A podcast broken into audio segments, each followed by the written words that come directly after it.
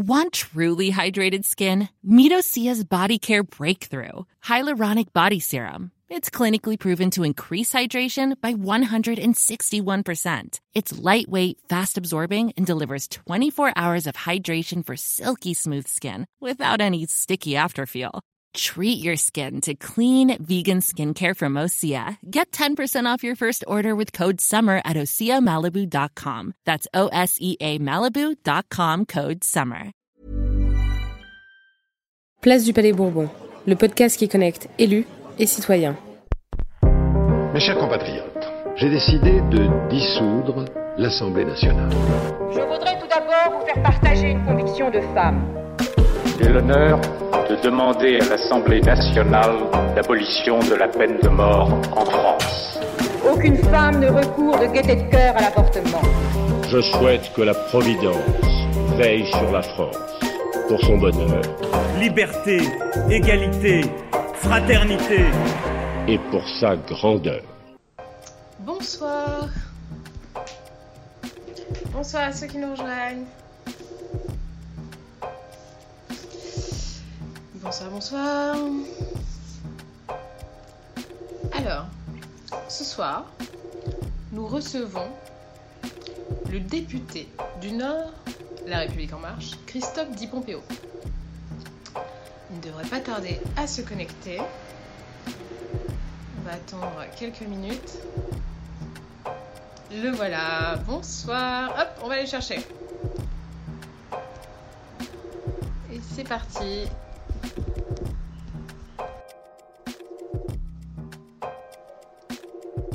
Ça fonctionne. La dernière fois, on a un peu galéré. Avec Caroline Janvier, c'était compliqué. Mais on y est arrivé. Donc, voyons voir si les connexions internet sont mieux dans le Nord. Bonsoir Ça marche Bonsoir. Ouais, ça marche super bien. J'étais en train de dire que le dernier live, on avait un peu galéré avec Caroline Janvier. La connexion n'était pas parfaite dans le Loiret. Alors, on se demandait si votre connexion allait être meilleure, mais a priori, ça fonctionne. Comment allez-vous? Bah, J'espère. Bah, ça va bien et vous? Ça va, ça va. Quoi de neuf? Vous êtes confiné chez vous? Je suis confiné chez moi, oui, maintenant depuis quelques semaines. Ouais. Enfin, je bouge quand même pas mal, hein, Ouais. mais euh, je suis confiné. Ouais.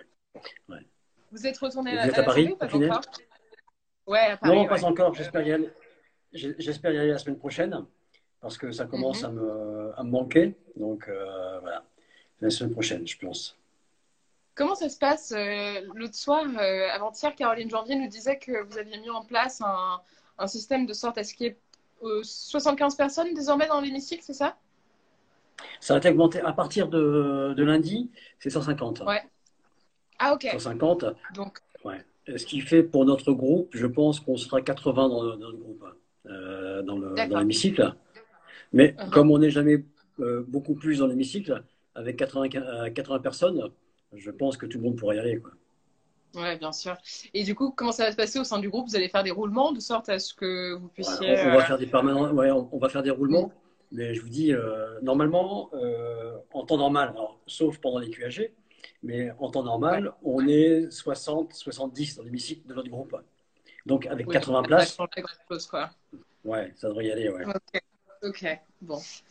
Et du coup, vous êtes, vous êtes dans quelle ville, vous, actuellement? Pardon? Vous êtes dans quelle ville, vous? Je suis à Lille. Vous êtes à Lille. Ouais, je suis à Lille. Très bien. Et vous, vous, travaillez de chez vous Vous allez dans votre permanence Vous voyez vos collaborateurs Comment vous organisez un peu?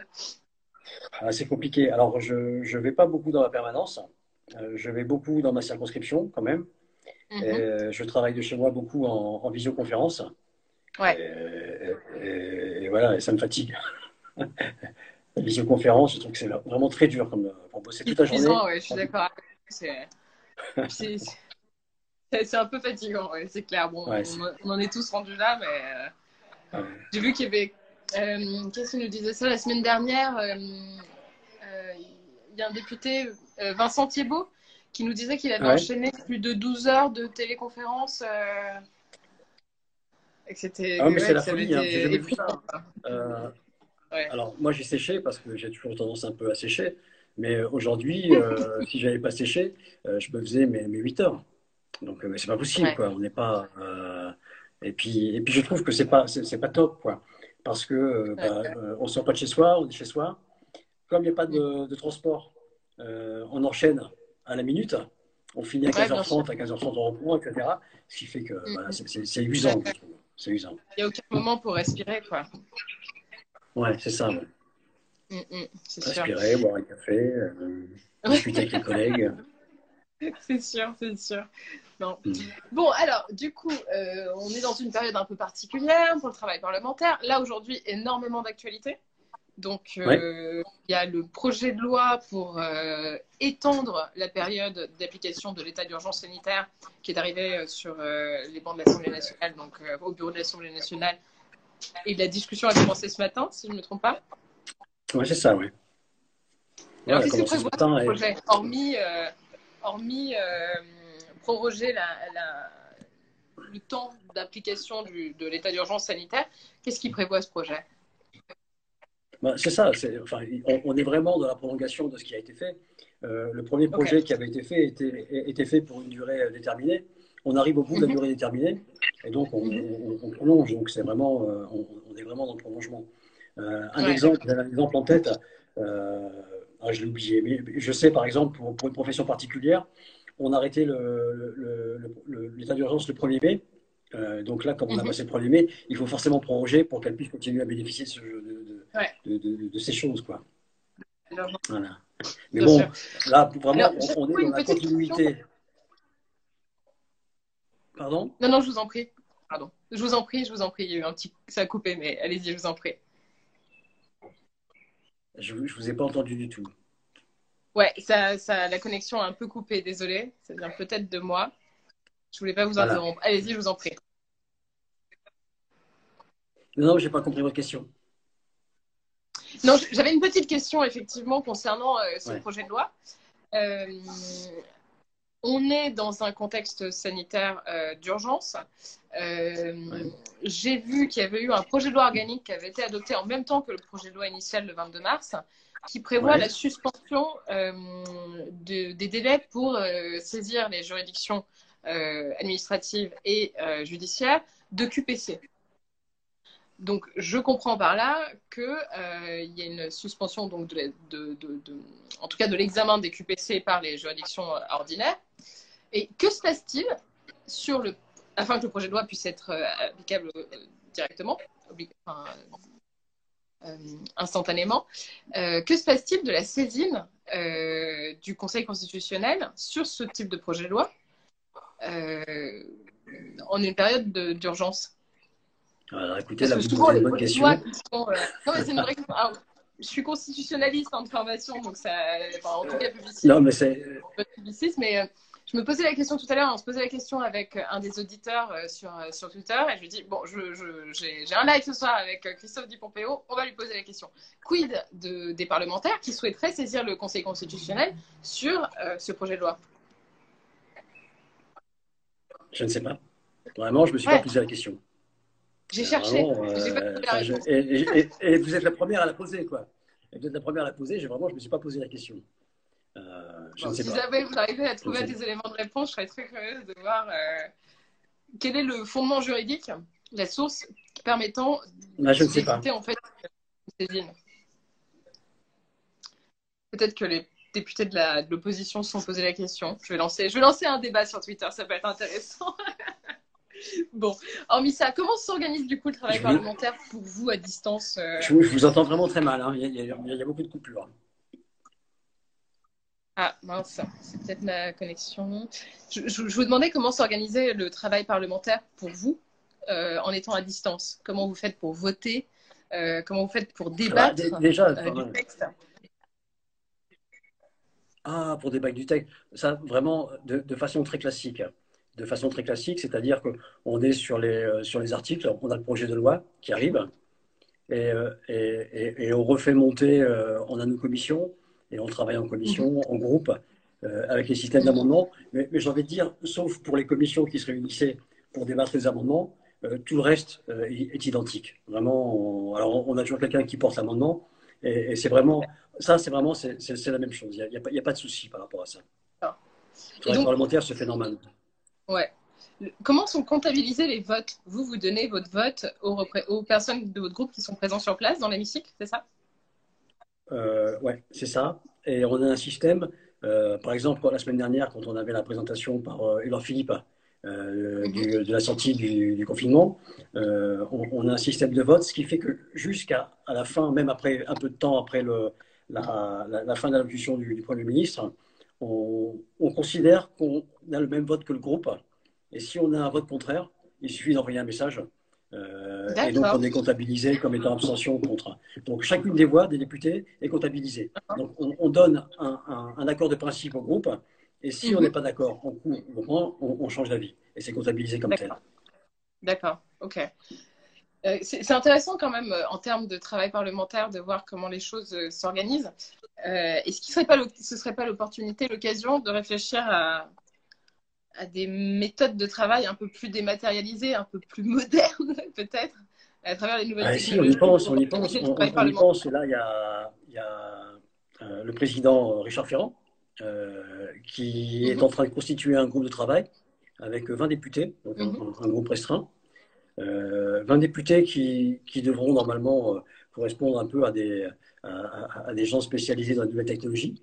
Euh, mmh. des constitutionnels aussi, des constitutionnalistes, et, parce que euh, c'est pas simplement un, un, problème technique, il y a un problème de droit derrière qui est là, et il faut résoudre à la fois et la technique et le droit, mais mmh. on y réfléchit. On y réfléchit. En même temps, euh, moi je trouve que le, le, le système actuel n'est pas si mauvais avec l'hémicycle, etc. C'est qu'on permet quand même de. J'aurais mmh. des reproches à faire, non pas euh, sur le fonctionnement actuel. J'ai plus un, un, reproche à faire aujourd'hui, c'est surtout ce qui est euh, amendement et débat des amendements. Euh, parce que là, c'est vraiment c'est la folie. Quoi.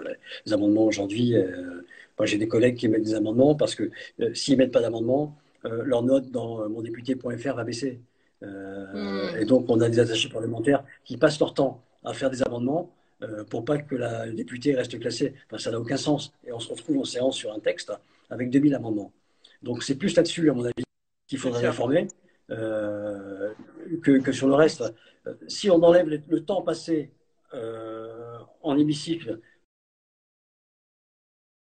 Oui. Pardon.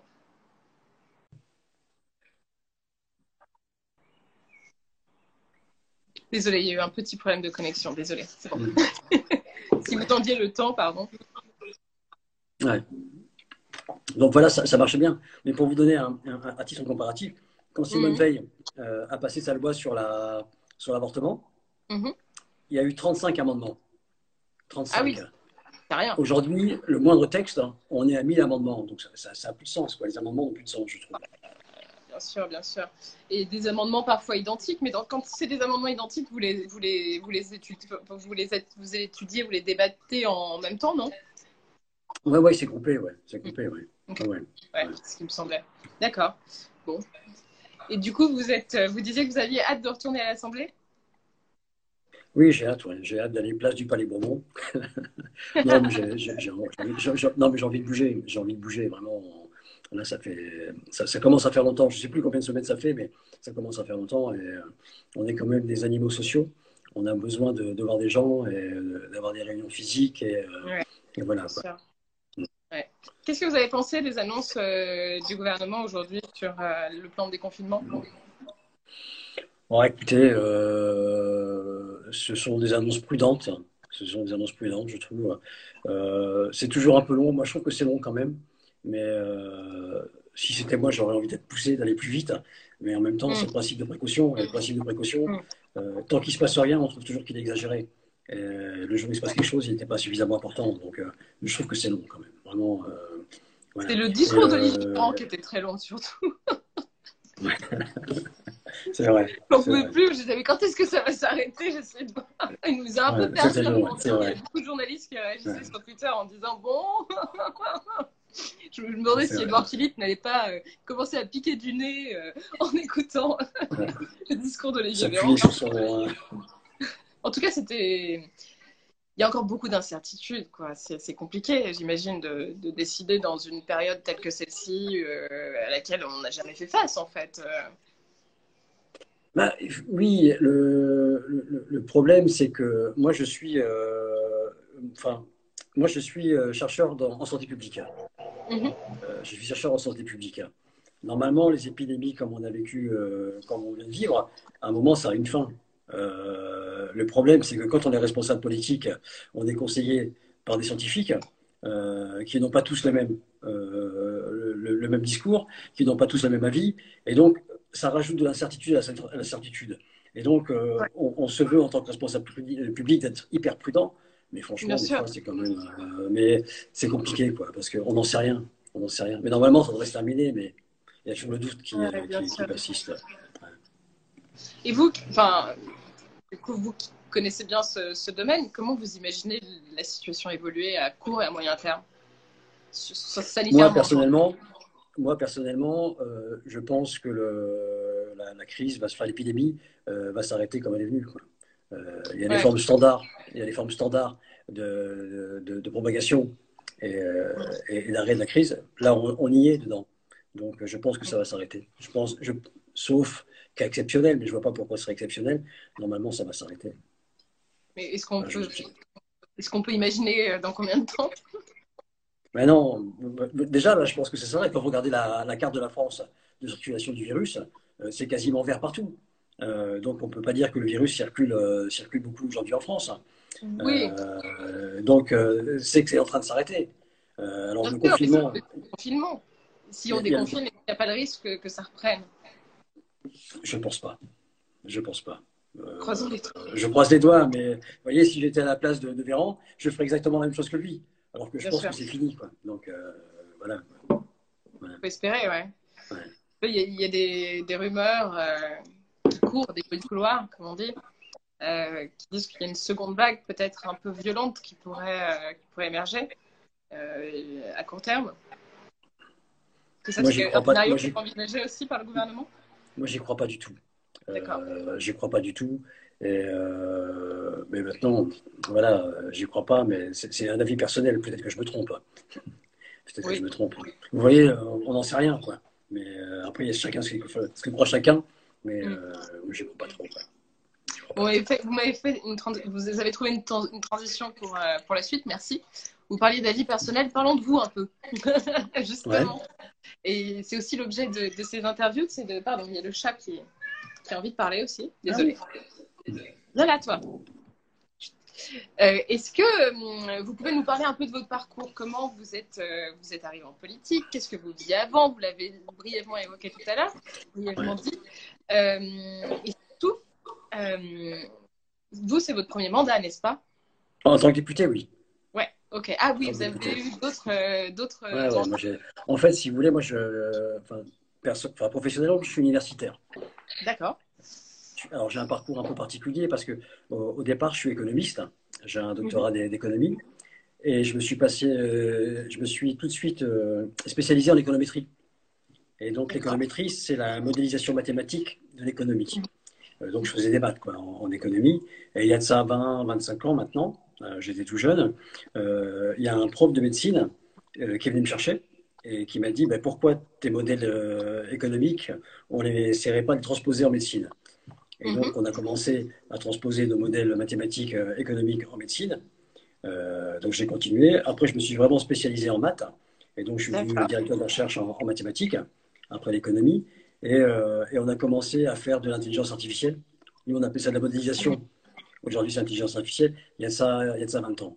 Et donc, ça fait 20 ans qu'on fait de enfin, que je fais de l'intelligence artificielle en, médecine et qu'on développe des modèles, de, des, modèles de décision. Donc, un parcours un peu, un peu atypique. J'ai passé de, de, l'économie aux maths à la santé. D'accord. Voilà. Donc, voilà mon, mon, parcours euh, professionnel. professionnel. Et à côté de ça, j'ai commencé à faire de la politique très tôt parce que quand j'avais la, la, trentaine, la petite trentaine, j'ai mhm. commencé à militer, etc. Et, euh, et, on a décidé de conquérir une ville qui était Maubeuge à l'époque euh, avec le Parti Socialiste. Mhm. Et on a gagné. On a gagné, puis après, les, les mandats sont enchaînés. Euh, j'ai été adjoint maire, j'ai été vice-président délégué de la, de l'aglo, j'ai été conseiller régional. Je me suis occupé d'abord en tant que conseiller régional en tant que des, nouvelles technologies à l'époque, hein, ce qu'on appelait les mhm. nouvelles technologies.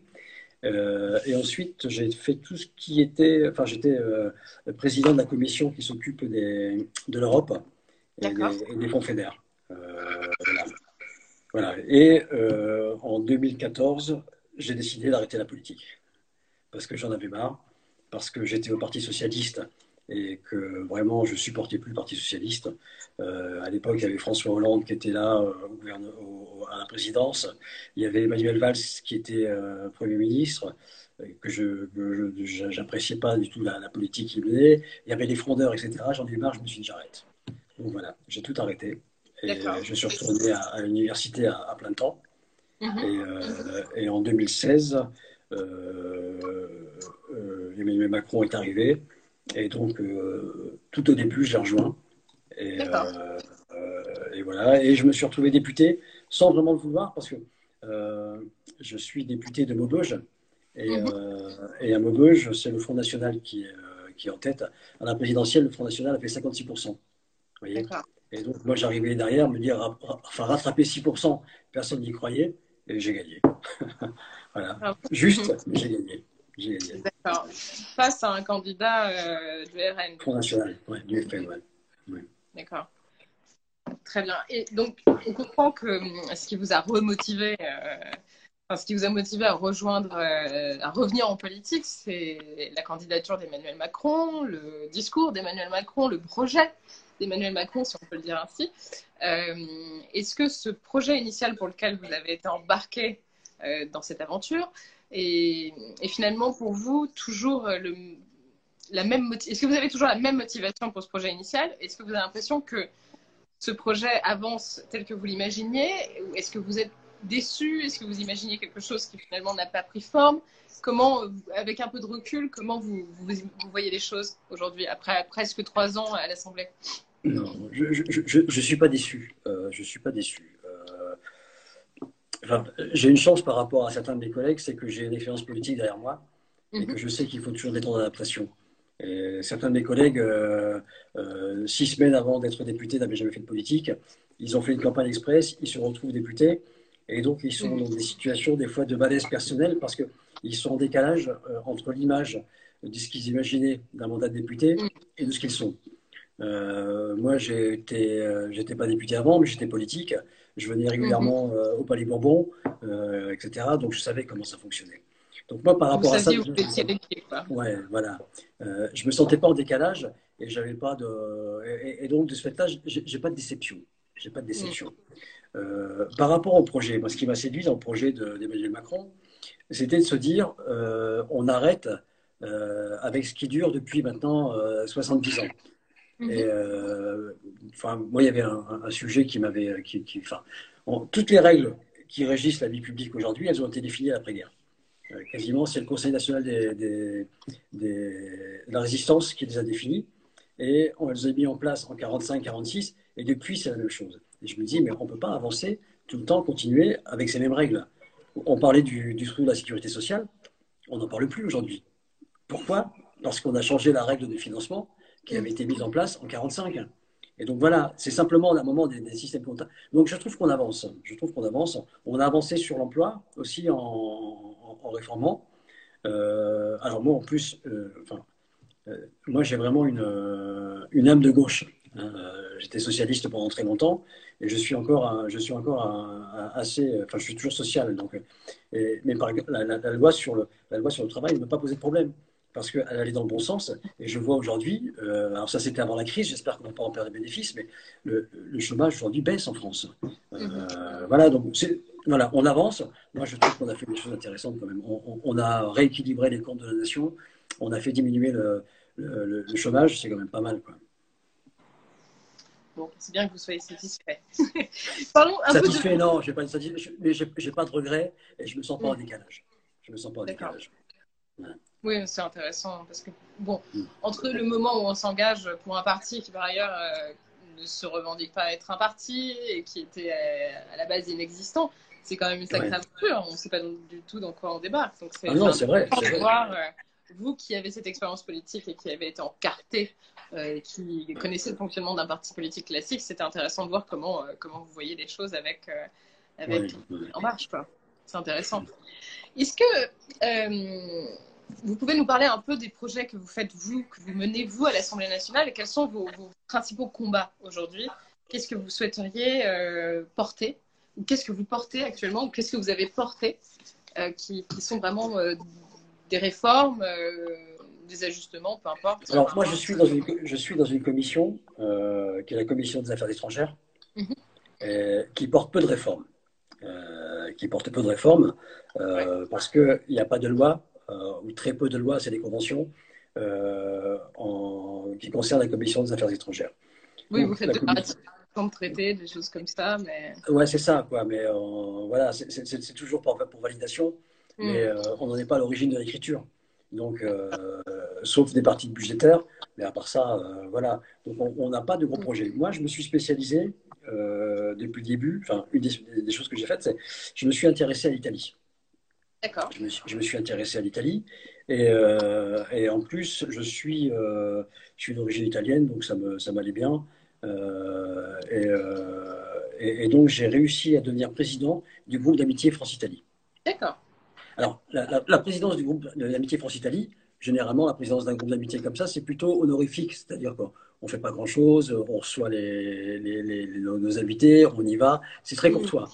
Mais euh, depuis Vous allez faire un petit la... à la, Villa Médicis. Voilà, on va au Palais, Palais Farnèse, etc. Mais là, ce, rôle-là a pris une dimension toute différente avec les élections législatives en Italie. Et, euh, donc, on, est parti avec nos collègues vraiment euh, dans une histoire de, de, diplomatie parlementaire qui n'existe pas d'habitude.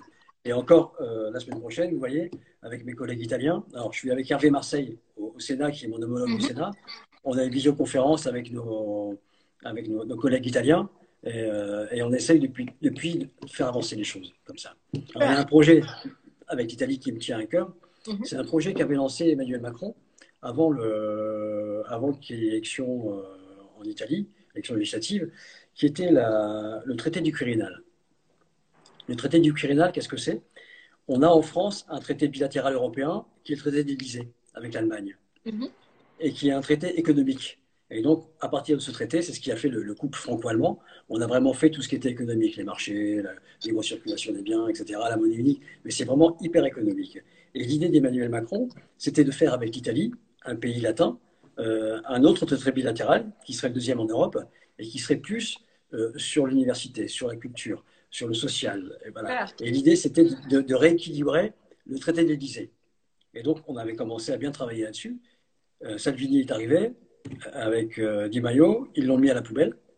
Et, euh, donc, coup d'État en Italie, voilà, gouvernement Conte 2, et là, c'est reparti. Et donc, ça, je suis, je suis très content. Et euh, je suis très content et, j'aimerais bien que ça avance. Parce que franchement, les relations franco-italiennes, surtout du point de vue italien, aujourd'hui, elles ont vraiment besoin d'être faites. L'image des Français en Italie est très mauvaise. Mm. Mais vraiment. C'est bien, c'est un chouette projet. Donc, donc, voilà un, des projets. Alors maintenant, j'ai d'autres projets, bien sûr. En ce moment, je, je, enfin, j'ai récupéré il y a peu de temps. Euh, je vais être rapporteur du, euh, du budget extérieur de la France. Euh, ah. Donc c'est tout ce qui est les ambassades, les consulats, les lycées français d'étrangers, la culture ah, à l'étranger, la, la Villa Médicis. donc c'est tout ça. donc c'est tout ça. Et donc à, partir de là, bon, bah, je me mets à, on, se met à travailler. Et là, en ce moment, je, dirige un, groupe de travail euh, qui est euh, avec l'extérieur, toujours, on auditionne des ambassadeurs, euh, qui est de voir comment l'extérieur de la France a réagi à la crise. Donc, là, j'ai auditionné l'ambassadrice de France au, Maroc. Mm-hmm. Je devais auditionner aujourd'hui le, consul de, France qui est à, Wuhan, en, Chine. Ah on a reporté parce qu'il y avait le discours de, de Philippe en même temps. Mais, mhm. voilà. voilà des choses qui me, qui me motivent. Mais vous voyez, ce n'est pas, pas des dossiers législatifs euh, mhm. purs. C'est du. Euh, oui, oui, bien sûr, mais c'est intéressant, ça reste de la politique. Hein, ça reste de la politique, mais ce n'est pas le, la, politique comme on la conçoit, comme, comme les Français la conçoivent pour un parlementaire. Oui, c'est sûr. Alors, donc, vous avez choisi de rejoindre la commission des affaires étrangères. Comment ça s'est passé? Vous arrivez, vous débarquez à l'Assemblée le premier jour, vous déposez vos valises, et après, qu'est-ce qui se passe? Après, déjà, on, va faire tout ce qui est administratif. Hein. Mhm. Euh, on apprend des choses. Par exemple, le, jour où je suis arrivé à l'Assemblée nationale, j'ai appris que je ne pouvais plus travailler. alors que j'étais persuadé que je pouvais continuer à garder une part de, chercheur. Et, euh, non, pas. Et voilà, je peux pas parce que j'étais. Euh, et en fait, c'est logique. Euh, je dépendais d'un président d'université, hiérarchiquement, et je peux pas à la fois être député et dépendre d'un fonctionnaire. donc, voilà, je, donc, je, me suis, je me suis arrêté. Et, après, on, fait des choix par rapport à nos, à nos différentes commissions, ce qu'on veut faire, etc. Et, moi, j'ai demandé la, la, commission des affaires étrangères et je l'ai eu. Donc, D'accord. Et pourquoi vous aviez demandé du coup la, commission des affaires étrangères initialement? Parce que c'est une commission qui est super intéressante. Alors je dis pas que les autres ne sont pas intéressantes, mais c'est pas du tout les mêmes. Vous prenez par exemple tout ce qui est euh, la, commission culture mhm. euh, ou santé, vous allez, gérer, culture, vous allez gérer les écoles, euh, les universités, c'est super intéressant. Mais là, il y a un vrai travail législatif de texte, du budgétaire, et, et donc c'est des commissions avec des amendements examinés, etc.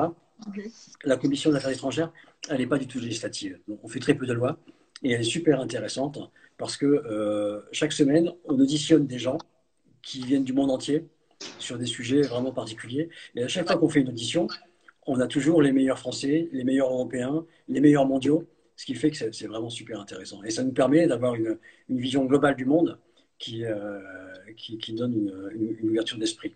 Et en même temps, c'est une commission euh, qui laisse du temps parce que comme on n'est pas pris par les autres commissions pour faire des amendements, euh, mhm. et on est très peu dans l'hémicycle, parce que de fait, on n'est pas présent pour défendre nos textes, et donc c'est une commission qui est, pas mal.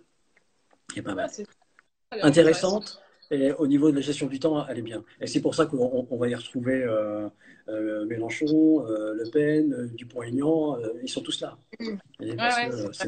c'est intéressant, et au niveau de la gestion du temps, c'est bien.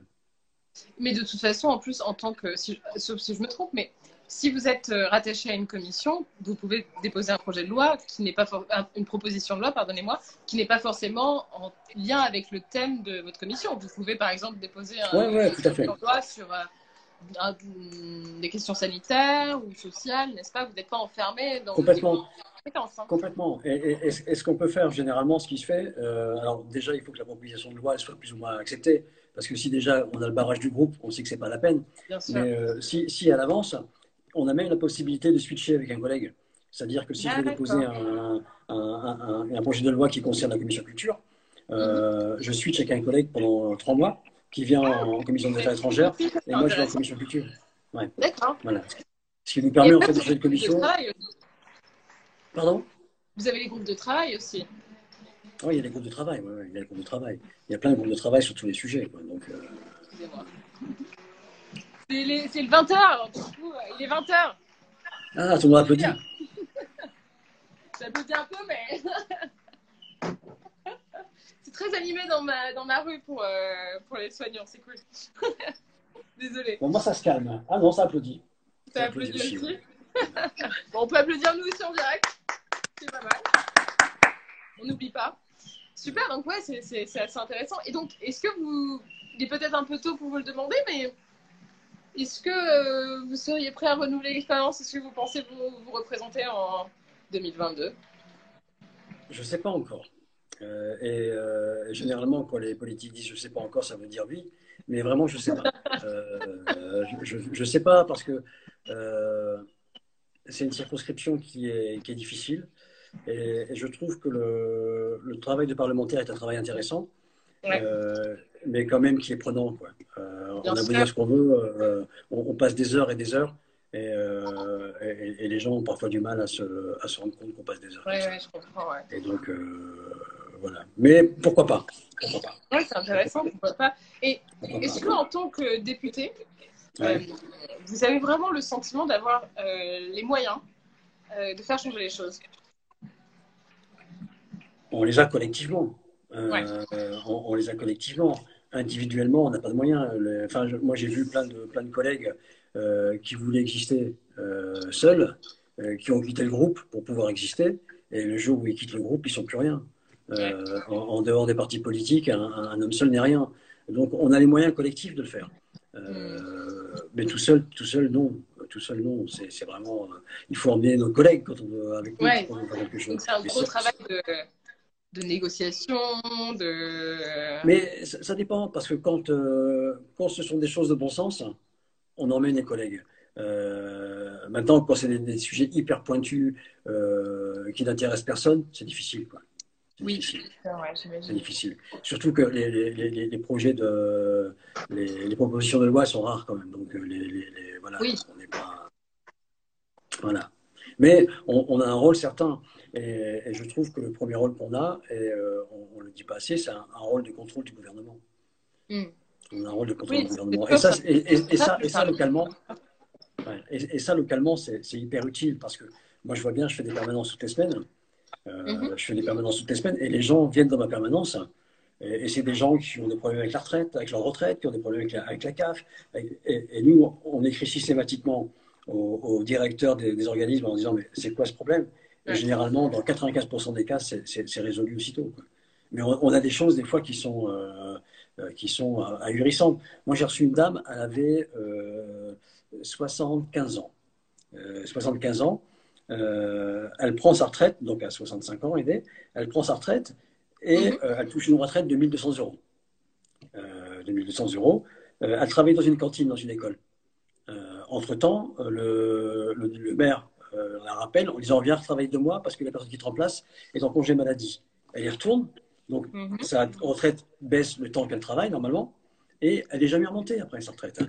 Et donc, elle me vient me voir dix ans après en me disant, ben voilà, je comprends pas, j'ai fait les papiers, là, il a tout commandé, et ben, ma retraite n'a jamais été euh, remise à son niveau. Ça veut dire que ça fait euh, des années qu'elle vit avec 800 euros à la place de 1200.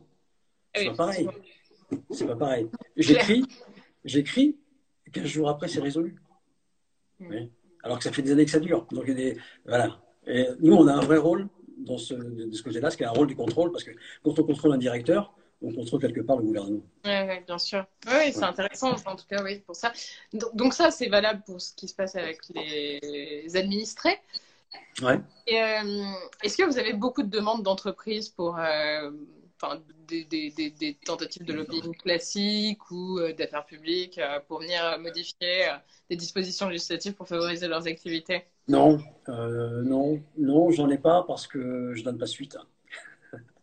Et, comme je donne pas suite. Hein. Il n'y a, a, pas de mal à les représentants d'intérêt. Hein. Ouais, non, mais euh, non. Je le... j'ai, euh, oui, j'ai des demandes d'entreprises italiennes. Euh, ah, d'accord.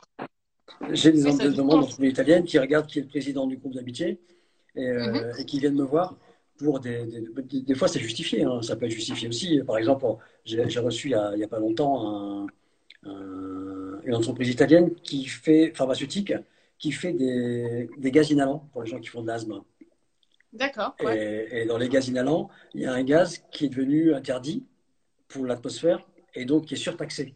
Et il me disait, si le temps, il faut nous laisser le temps de la recherche pour le remplacer. D'accord. C'est justifié. Et là, là, on a fait bouger les choses à la marge pour qu'ils puissent l'utiliser. Ce genre de choses, mais j'en ai pas beaucoup quand même. Généralement, j'en ai pas beaucoup.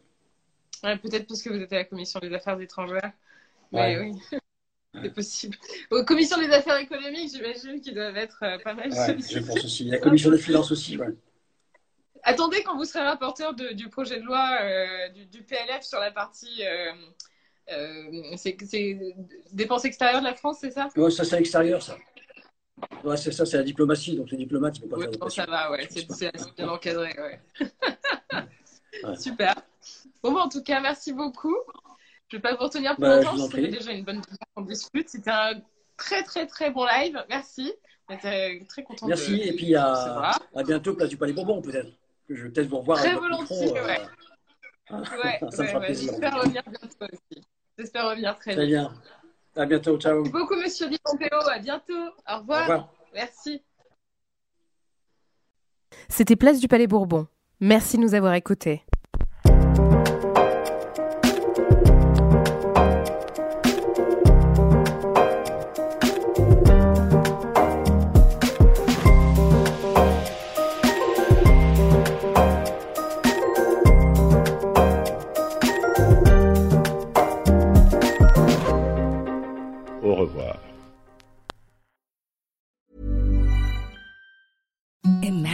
Softest sheets you've ever felt. Now imagine them getting even softer over time. That's what you'll feel with Bowl and Branch's organic cotton sheets. In a recent customer survey, 96% replied that Bowl and Branch sheets get softer with every wash. Start getting your best night's sleep in these sheets that get softer and softer for years to come. Try their sheets with a 30-night guarantee. Plus, get 15% off your first order at bowlandbranch.com. Code BUTTERY. Exclusions apply. See site for details.